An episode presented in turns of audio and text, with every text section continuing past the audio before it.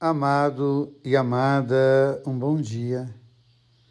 Tenho falado esses dias de Jó, desse livro tão espetacular que a Sagrada Escritura nos traz, esse personagem que nos faz lembrar de tantas e tantas pessoas.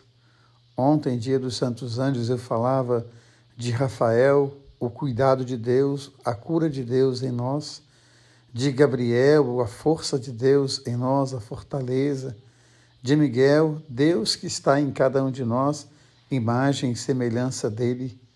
E ontem à noite eu me encontrei com Jó, um de tantos Jós que existem pelo mundo.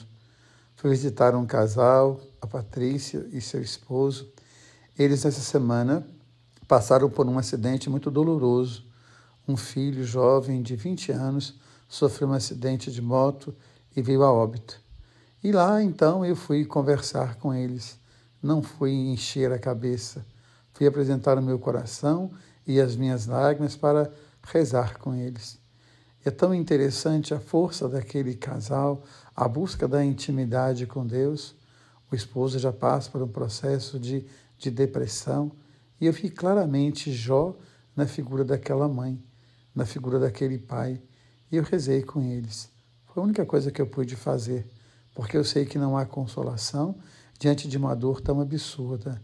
E essa é a questão que Jó traz para nós, que o livro de Jó traz para nós. Mas hoje Deus fala com Jó. E quando Deus fala, Jó se cala. Toda dor se cala quando Deus fala ao nosso coração.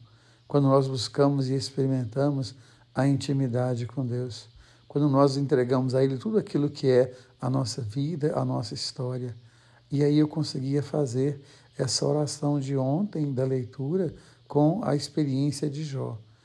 Deus que a nossa cura em Rafael, Deus que a nossa força em Gabriel, Deus que nos lembra sempre quem somos nós, imagem e semelhança dele em Miguel. E hoje, quando nós só falamos do Evangelho, Jesus fala para nós aquelas pessoas que se abriram à sua intimidade.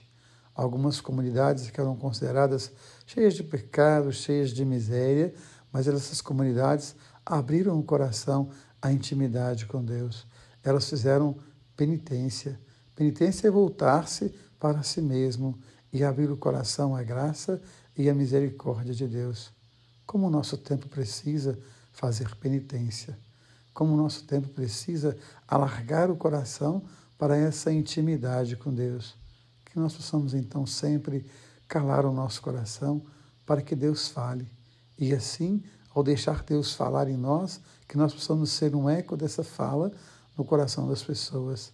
Porque Deus ama você, Deus ama em você. Amém.